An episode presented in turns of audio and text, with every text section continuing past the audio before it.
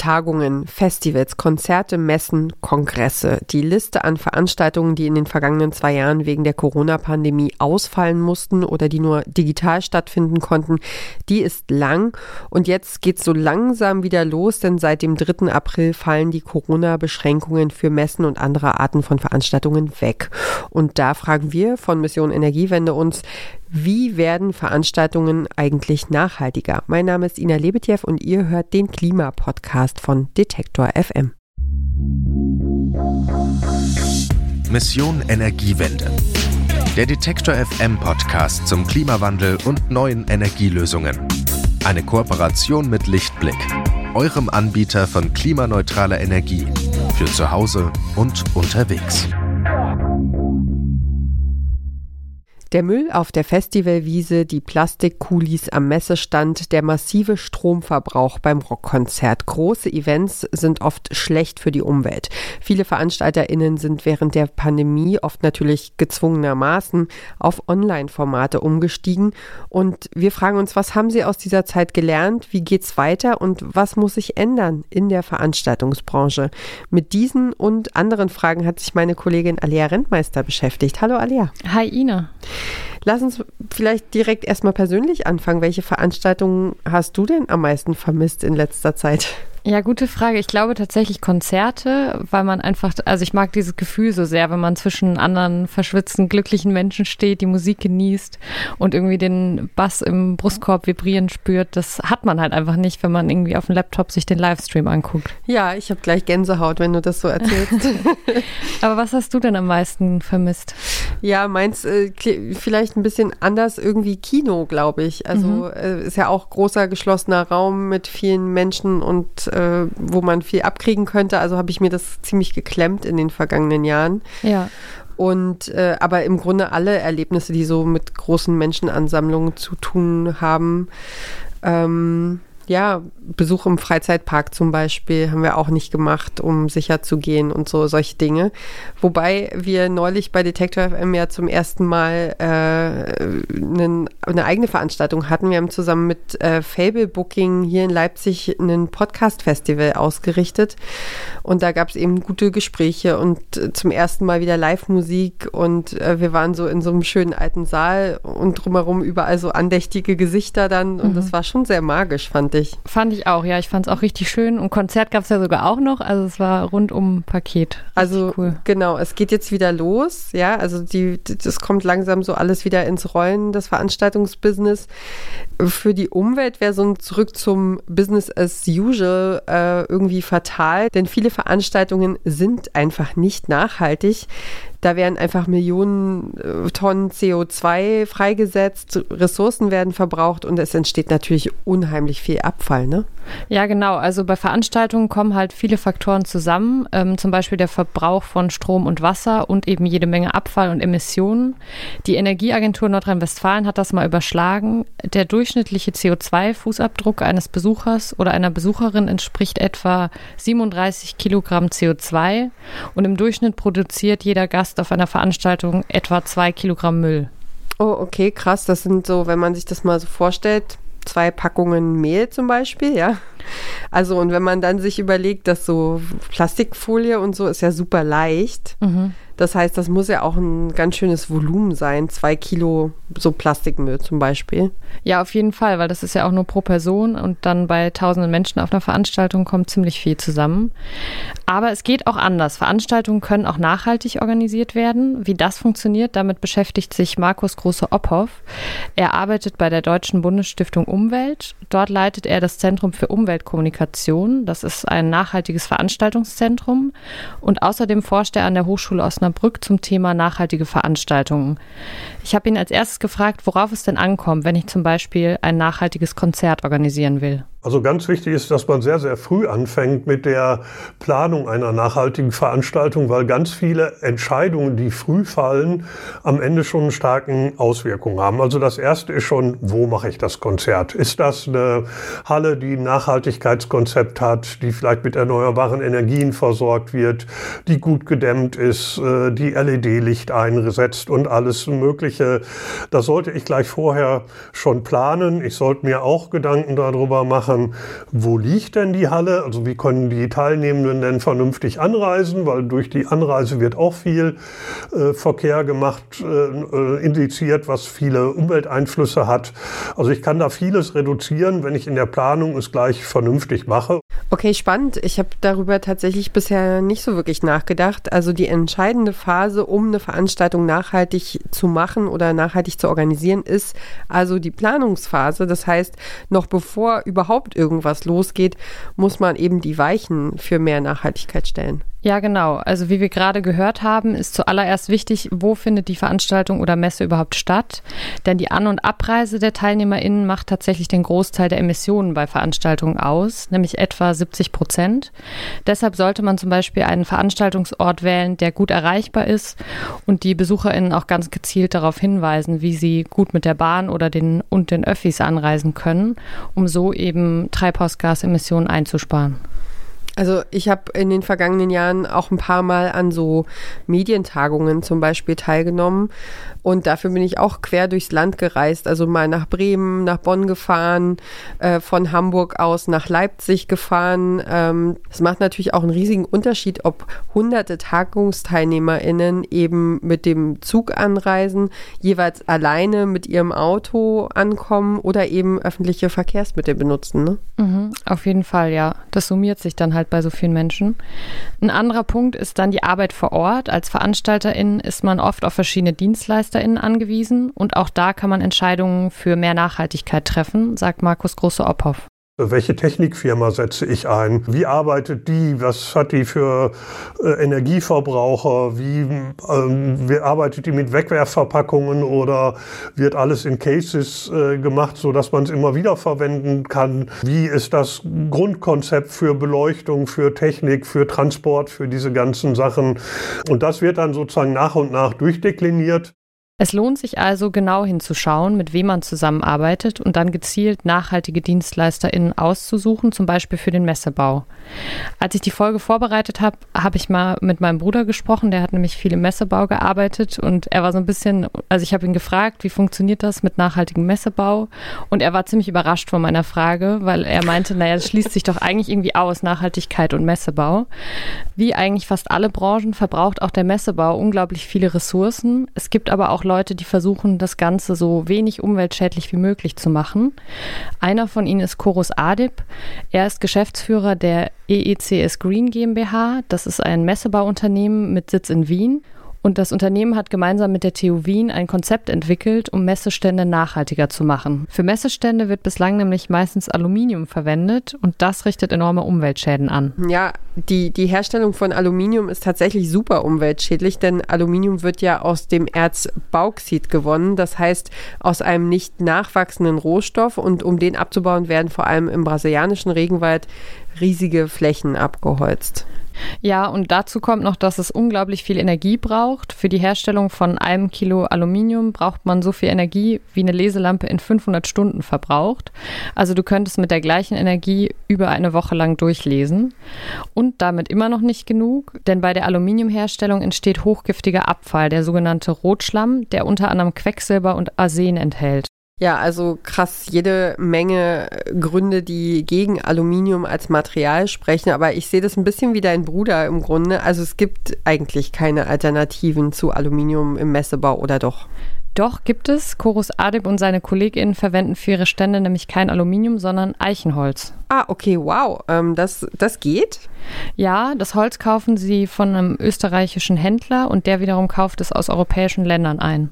Jetzt ist Holz ja im Gegensatz zu Aluminium ein nachwachsender Rohstoff, aber auch eine Ressource, mit der man irgendwie umgehen muss. Wie, wie funktioniert denn das? Ja, das stimmt. Ich habe Chorus Adib deshalb gefragt, ob die Messestände wirklich nachhaltig sind oder einfach nur weniger umweltschädlich. Also die Grundproblematik ist natürlich, dass umweltschonendste wären gar keine Messen. Aber in der realen Welt ist es so, dass äh, gerade auf Messen unfassbare Mengen an Aluminium äh, steht und äh, unfassbare Mengen an Müll weggeschmissen werden. Und da wollen wir entgegenwirken. In der Branche, in der wir tätig sind, versuchen wir tatsächlich etwas Nachhaltiges zu machen und nachhaltig zu agieren. Und es gibt nichts Nachhaltigeres, als mit einem nachwachsenden Rohstoff zu arbeiten. Als Beispiel, wenn man jetzt äh, nimmt, dass in einem Kubikmeter Holz Kohlenstoff aus einer Tonne CO2 aus der Atmosphäre gespeichert wird zum Beispiel und nicht frei wird und es unzählbar andere Vorteile auch gibt im Vergleich zu Aluminium, wie zum Beispiel geringere Energieaufwände bei der Herstellung, ähm, die Einsparung fossiler Brennstoffe bei der Entsorgung und die Reduktion von CO2-Emissionen die durch das Nichtherstellen allein schon mineralischer Baustoffe wie Ziegel, Beton oder Zement bzw. Stahl und Aluminium gar nicht erst entstehen. Also hat schon zählbare Vorteile, mit Holz zu bauen. ADIP sieht das also eher pragmatisch. Das Nachhaltigste wäre es tatsächlich gar keine Messen zu veranstalten, weil dabei ja immer Ressourcen verbraucht werden. Aber solange es Messen gibt, ergibt es ja durchaus Sinn, die so wenig umweltschädlich wie möglich zu gestalten und dafür dann Materialien zu verwenden, die möglichst umweltschonend und langlebig sind. Ja, klingt auf jeden Fall gut. Also, und wie langlebig ist so ein Messestand aus Holz? Ja, ziemlich langlebig. Äh, Adip hat mir gesagt, dass so ein Messestand aus Holz durchaus tausende Male ab und wieder aufgebaut werden kann. Dadurch, dass wir mit, mit einem Hartholz arbeiten, eben mit der Eiche, haben wir eine sehr, sehr lange Lebensdauer und wir haben also wenn ich kurz das Grundsystem erklären darf, wir arbeiten mit ähm, Eichenstehern und Eichenzagen in einem, äh, mit 9,5 x 9,5 cm Querschnitt. Die haben eine, eine Messenut drinnen von 2 cm, die wir einfräsen und werden mit einem Stecksystem, was wir entwickelt haben, zusammengeführt und auch mit einem Gummihammer wieder auseinandergeklopft. Dadurch, dass wir mit Eiche arbeiten, haben wir eine sehr, sehr gute Statik, haben, haben als Hartholz eben auch nicht so eine Abnutzung. Das hält schon einiges aus. Und wir rechnen mit einer Einsatzdauer von, ich, genauso wie Aluminium tausende Male und selbst wenn ein kleiner Cut drin wäre, kann man da drüber hobeln, könnte man drüber hobeln äh, und das ausgleichen. Also Einsatzzeit ist gar kein Problem. Nach einer kurzen Pause geht es gleich weiter. Warum Nudeln ohne Soße wie Strom ohne Öko sind? Beides ist ziemlich schwer zu schlucken. Das eine für uns als Menschen, das andere fürs Klima. Deswegen gibt's bei Lichtblick 100% Ökostrom mit flexibler Laufzeit und bis zu 24 Monaten Preisgarantie, je nachdem, was euch wichtig ist. Klimaneutral wird so zum neuen Normal. Mit ihren Messeständen wollen Kuros Adib und seine KollegInnen also dazu beitragen, Messen nachhaltiger zu gestalten. Das ist ja schon mal ein Schritt in die richtige Richtung. Aber das allein reicht für eine nachhaltige Veranstaltung ja überhaupt noch nicht aus. Ja, da gehört noch mehr dazu. Um eine Veranstaltung wirklich rundum nachhaltig zu machen, sollte man beim Catering darauf achten, dass die Speisen möglichst saisonal, fair gehandelt und vegetarisch oder sogar vegan sind. Für das Heizen oder Kühlen des Veranstaltungsorts und die Veranstaltungstechnik braucht es natürlich Energie. Dabei sollte man versuchen, den Stromverbrauch zu drosseln, soweit es geht, also zum Beispiel nicht übermäßig heizen. Und es gibt auch kleine Dinge, die nicht mehr kosten und auch nicht mehr Aufwand sind, etwa dass man auf Werbegeschenke ganz einfach verzichtet oder dass man statt Mineralwasser zu kaufen Leitungswasser in Karaffen anbietet. Last but not least, beim Thema Nachhaltigkeit geht es ja nicht nur um ökologische, sondern auch um soziale Faktoren. Dazu gehört zum Beispiel, dass man als Veranstalterin auf Barrierefreiheit achtet und darauf, dass faires Geld gezahlt wird und dass die Arbeitszeiten der Mitarbeitenden auch wirklich eingehalten werden. Denn gerade in der Veranstaltungsbranche arbeiten viele Menschen oft länger als acht Stunden am Tag. Ja, auf jeden Fall. Und äh, wir haben es jetzt am Anfang ja auch schon angerissen. In den vergangenen zwei Jahren sind viele Events ins Digitale verschoben worden. Das hat uns gezeigt, auch online ist richtig viel möglich. Äh, was haben denn die VeranstalterInnen aus den Jahren im Online-Business lernen können? Hast du da so ein bisschen was rausgefunden dazu? Mm, ja, das lässt sich gar nicht so pauschal beantworten, weil die Veranstaltungsbranche ja total heterogen ist. Markus Große-Oppoff sagt, es gibt Bereiche, die nach der Pandemie wohl in ihre alten Strukturen zurückkehren werden, vor allem Kulturevents und Sportveranstaltungen, weil es eben nicht dasselbe ist, ob man ein ein Konzert im Fernsehen sieht oder selbst in der Menge steht. Anders ist es bei Tagungen und Kongressen, sagt Großer Ophoff. Da wird es sicherlich auch in Zukunft eine ganze Reihe digitaler Angebote geben, die auch häufig umweltfreundlicher sind, weil man die ziemlich energieintensive Anreise durch die in der Regel deutlich weniger energieintensive Streamingdienste ersetzt. Das kann äh, bei deutschlandweiten Veranstaltungen gut den Faktor 100 an Emissionseinsparungen haben. Und da wird sich ein bisschen herauskristallisieren, dass man die Veranstaltungen so organisiert, dass man das digital macht, wo sich digital auch lohnt. Das sind insbesondere Sachen, die ähm, eher informativen Charakter haben und dass man das als reale Veranstaltung macht, äh, die auch einen echten Vorteil von der realen Sache haben. Das wird insbesondere das sein, wo es auch viel auf Networking, auf den Austausch untereinander äh, ankommt, wo ähm, World Café oder ähnliche Formate drin sind, wo man gemeinsam an Themen arbeitet. Man sollte auch die Kaffeepausen und äh, den Kollegenabend oder sowas nicht unterschätzen. Das sind auch ganz wichtige Faktoren, die dann sehr für reale Veranstaltungen spricht. Also digitale Veranstaltungen können reale Veranstaltungen nicht immer ersetzen, aber es ist zumindest ein Bewusstsein dafür entstanden, sich erstmal zu fragen, ob ein Event wirklich in Präsenz stattfinden muss. Wobei auch digitale Veranstaltungen sind nicht automatisch nachhaltig, sagt Große Ophoff. Zwar hat man zum Beispiel keine An- und Abreise und spart so Emissionen ein, aber auch bei Livestream-Veranstaltungen entstehen durch die Serverbelastung Emissionen. Die sind natürlich aber viel geringer als die Emissionen, die eine reale Veranstaltung verursacht. Ja, das stimmt. Also deshalb jetzt komplett auf Veranstaltungen zu verzichten, ist aber ja auch nicht die Lösung. Woran erkenne ich denn, ob eine Veranstaltung nachhaltig organisiert wurde oder ob man sich eben nur einen grünen Anstrich geben will. Also ich würde sagen, Transparenz ist hier das Stichwort. Markus Große-Oppoff sagt, bei einer nachhaltig organisierten Veranstaltung sollte man zum Beispiel auf der Internetseite nachschauen können, welche konkreten Maßnahmen denn jetzt ergriffen wurden, um die Veranstaltung nachhaltig zu machen. Wenn ich dort eine Reihe von glaubwürdigen, äh, konkreten Maßnahmen sehe, wie der Energieverbrauch ähm, reduziert wird, wie es organisiert wird, dass möglichst viele mit öffentlichen Verkehrsmitteln anreisen können, welche Beleuchtung eingesetzt wird, dass keine Wegwerfmaterialien eingesetzt werden. Wenn ich davon einige finde, dann kann ich in der Regel auch davon ausgehen, dass das eine glaubwürdige Veranstaltung ist. Wenn ich dazu gar nichts finde und ich finde aber nur, ja, wir sind klimaneutral, wir kompensieren, dann ist das aus meiner Sicht nicht glaubwürdig. Ich wollte von Große Ophoff dann noch wissen, ob in der Veranstaltungsbranche seiner Einschätzung nach eigentlich viel Greenwashing passiert, denn so ein grünes Event, das lässt sich natürlich ziemlich gut vermarkten. Da muss man jetzt wieder von Fall zu Fall unterscheiden. Also ich, ich kenne sehr viele in der Veranstaltungsbranche, die sehr ernsthaft an dem Thema arbeiten. Äh, wir haben sicherlich noch nicht in vielen Bereichen sozusagen das erreicht, was wir ja äh, spätestens 2045 nach der Gesetzeslage haben müssten, nämlich dass, ähm, wenn wir klimaneutral in Deutschland sein wollen, dann müssen ja eigentlich auch alle Veranstaltungen klimaneutral sein. Wirklich klimaneutrale Veranstaltungen haben wir jetzt noch nicht so sehr viele und die, die wir haben, sind häufig über Kompensationsmaßnahmen. Also dann wird für die Emissionen ein Baumpflanzprojekt oder ähnliches gemacht, was natürlich auch gut ist, aber wenn man das mal hochrechnet, man wird irgendwann nicht mehr nur durch Kompensation machen sondern, können, sondern man wird wirklich die Emissionsminderung sehr, sehr effektiv äh, durchgeführt haben. Und in dem Bereich gibt es manchmal auch ein bisschen Greenwashing. Ich sehe es jetzt aber nicht als ein riesiges Problem an. Und wenn man ein bisschen nachfragt als äh, Besucher einer Veranstaltung, dann kriegt man vermutlich auch sehr schnell raus, äh, ob das vernünftig gemacht wird oder ob das eher so ein Feigenblatt ist. Was auch dabei hilft, nachhaltige Veranstaltungen zu erkennen, sind Zertifikate. Du kennst bestimmt den blauen Engel, oder? Ja, ja, auf jeden Fall. Also vor allem von so Papier, Druckerpapier zum Beispiel. Aber ich glaube, ich habe ihn gestern Abend auf einem Farbtopf entdeckt, den blauen Engel. ja, der blaue Engel ist ja das Umweltzeichen der Bundesregierung und der wird bislang schon dazu genutzt, alle möglichen Produkte und Dienstleistungen als nachhaltig zu zertifizieren.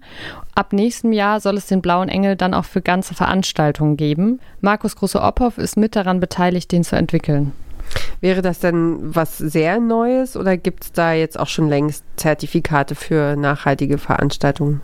Die gibt es tatsächlich schon, nämlich zum Beispiel das Green Globe Zertifikat. Aber Markus Große-Ophoff sagt, das Green Globe Zertifikat ist ein internationales Zertifikat, das in Deutschland kaum bekannt ist. Der blaue Engel hingegen, den kennen die meisten Menschen in Deutschland eben schon von anderen Produkten.